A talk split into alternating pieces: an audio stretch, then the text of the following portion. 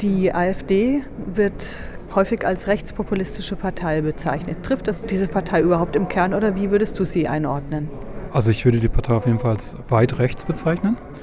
Ähm, und ich mache da so drei verschiedene Fraktionen aus. Das ist einmal so eine Fraktion von neoliberalen Wirtschaftsprofessoren und Familienunternehmern, die insofern rechts sind, als sie halt gegen Gleichheit sind und mehr soziale Ungleichheit wollen.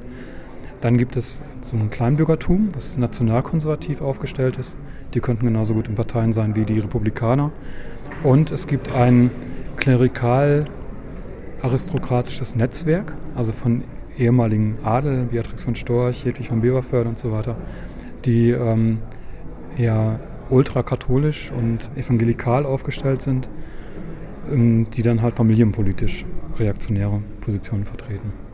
Wie weit rechts steht die AfD denn? Klar, Sie haben sehr klare, wirklich rassistische Aussagen immer wieder. Auf der anderen Seite äh, hat jetzt gerade ähm, Bernd Lucke, der Vorsitzende, durchaus auch immer wieder Kritik an solchen Äußerungen. Und es gab ja auch schon Ausschlüsse von Leuten, die wirklich äh, extrem rechte Positionen öffentlich vertreten haben. Ja, das ist jetzt gerade der Kampf zwischen diesem neoliberalen Spektrum und dem nationalkonservativen Spektrum, die auch rassistische Positionen vertreten. Jetzt gerade hat, hat die AfD-Führung gesagt, ähm, wer sich beteiligt oder wer halt diese, Demonst diese Hooligan-Demonstrationen gegen Salafisten befürwortet, der hat mit einem Parteiausschlussverfahren zu rechnen. Aber es gibt gerade eine sehr große Solidarisierung aus der AfD, von der, von der Basis. Also die können die gar nicht alle ausschließen. Das ist jetzt gerade ein Machtkampf, der da stattfindet. Aber auch bei den Neoliberalen wie Lucke und Henkel ähm, ich meine, das sind Sarrazin-Befürworter und Sarrazin ist selber auch Rassist. Das ist äh, auch die Neoliberalen sind sehr weit rechts. Ist es da auch so ein bisschen so ein Taktieren, Taktieren mit extrem rechten Positionen? Also weil man dann doch weiß, naja, wenn wir sowas in unserer Partei mit drin haben, dann gewinnen wir sicherlich auch nochmal Wähler und Wählerinnen dazu, die wir sonst nicht erreichen würden. Ja, das hat auf jeden Fall im Osten eine Rolle gespielt, also in Brandenburg, in Sachsen, in Thüringen, wo die halt weit über 10 Prozent zum Teil bekommen haben, da haben die ganz klar diese rassistische Karte gespielt und ähm, darauf geschielt, dass sie halt auch von den Leuten gewählt werden. Aber solche Leute wie Höcke aus ähm, Thüringen, der ist einfach rechts. Ne? Der hat sich nicht verstellt, sondern der ist einfach so drauf. Und der spricht von nationaler Identität und von einer Dekadenz und, und so weiter. Das ist sein Vokabular und er gibt dieses Vokabular in extrem rechten Zeitungen. Das ist genuin rechts. Du sprichst auch von einem Machtkampf, der im Augenblick stattfindet. Wie sind da genau diese Konfliktlinien gelagert? Und ähm, ja, was denkst du auch, wie wird es da weitergehen? Ja, wenn die AfD wachsen will, dann braucht sie einerseits eine Basis. Sie braucht halt viele Leute, ähm, viele Parteimitglieder und ähm, sie braucht Geld. Und da ist jetzt gerade das Problem. Sie könnte Geld bekommen von den ganzen Familienunternehmen. Die sagen aber ganz deutlich, wir wollen, dass die AfD eine Westbindung hat, also pro USA und pro TTIP, also pro ähm, Freihandelsabkommen. Sonst sind die für uns nicht wählbar. Die Basis der AfD, die ist aber ganz deutlich gegen TTIP und gegen Freihandelsabkommen und gegen so eine Westbindung, weil die eben ähm, national denken. Ja? Und, diese, und die haben so einen nationalen Anti-Amerikanismus. Und das crasht gerade. Also jetzt gerade hat ja der Gauland, der in Brandenburg über 12 Prozent geholt hat, der auch zu den Gründern und äh, stellvertretender Vorsitzender ist, der hat zum Henkel gesagt, Henkel könnte ja auch die Partei verlassen. Wenn, wenn, das, wenn, er ständig meckert, dann kann er auch die Partei verlassen. Henkel hat allerdings auch die AfD mit aufgebaut. Die AfD ist meiner Meinung nach ein Projekt von Henkel. Also da ist gerade wirklich, also wie lange, also eigentlich wie nie zuvor, ähm, ein Konflikt angesagt. Weshalb ist denn eine Partei wie die AfD so reizvoll, auch in einem bürgerlichen Lager? Was ist die Basis für diese Wahlentscheidung? Ich denke, dass die Krise gerade eine Rolle spielt, die Wirtschaftskrise, wo privilegierte Gruppen jetzt gerade Angst haben, teilen zu müssen, abgeben zu müssen. Und dann treten sie halt lieber nach unten, als dass sie noch ähm, nach oben treten. Es ist halt immer einfacher, nach unten zu treten.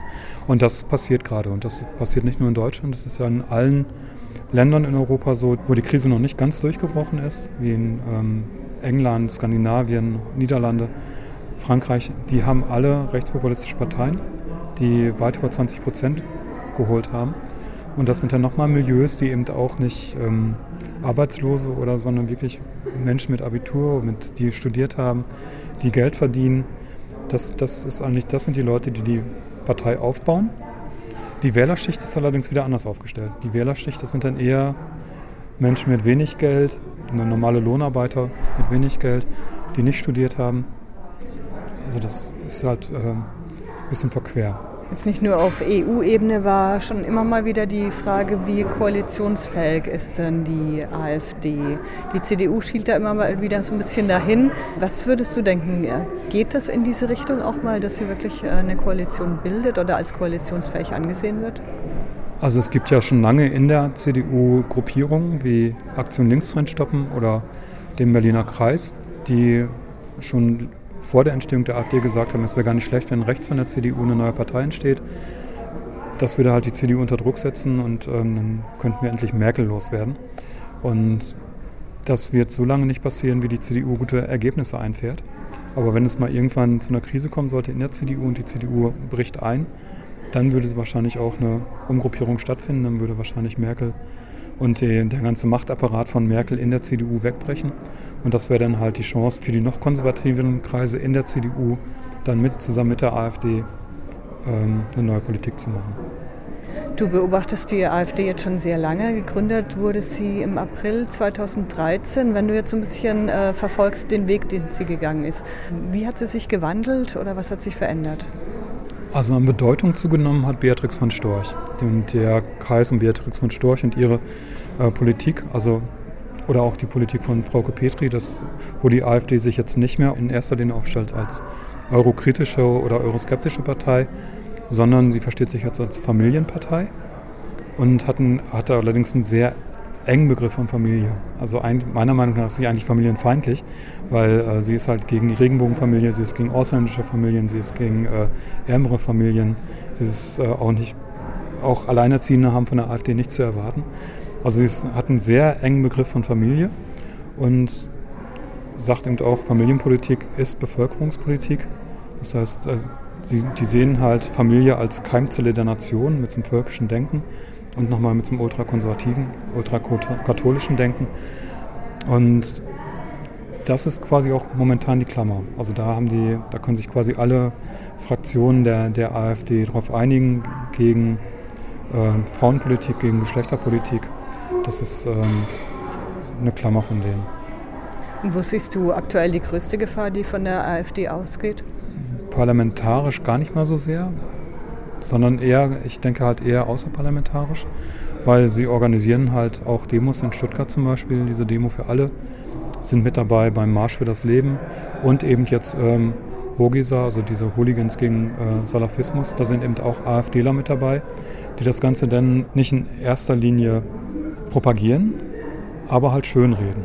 Die Beatrix von Storch äh, sagt dann, nur weil Hooligans gegen Salafisten sind, dürfen jetzt nicht mehr gegen Salafisten sein. Oder wer hat denn die Gewalt angefangen? Das waren noch die Linken. Oder ähm, alle schimpfen auf die Hooligans, aber spricht niemand mehr von, von Gewaltprotesten äh, in Hamburg. Oder das sind, das sind halt so Argumentationen, mit denen halt äh, prominente AfD da Politik machen. Und die, eine große Basis der AfD, die läuft dann tatsächlich mit bei diesen Hooligan-Demos und ähm, da sehe ich halt auch eine Gefahr.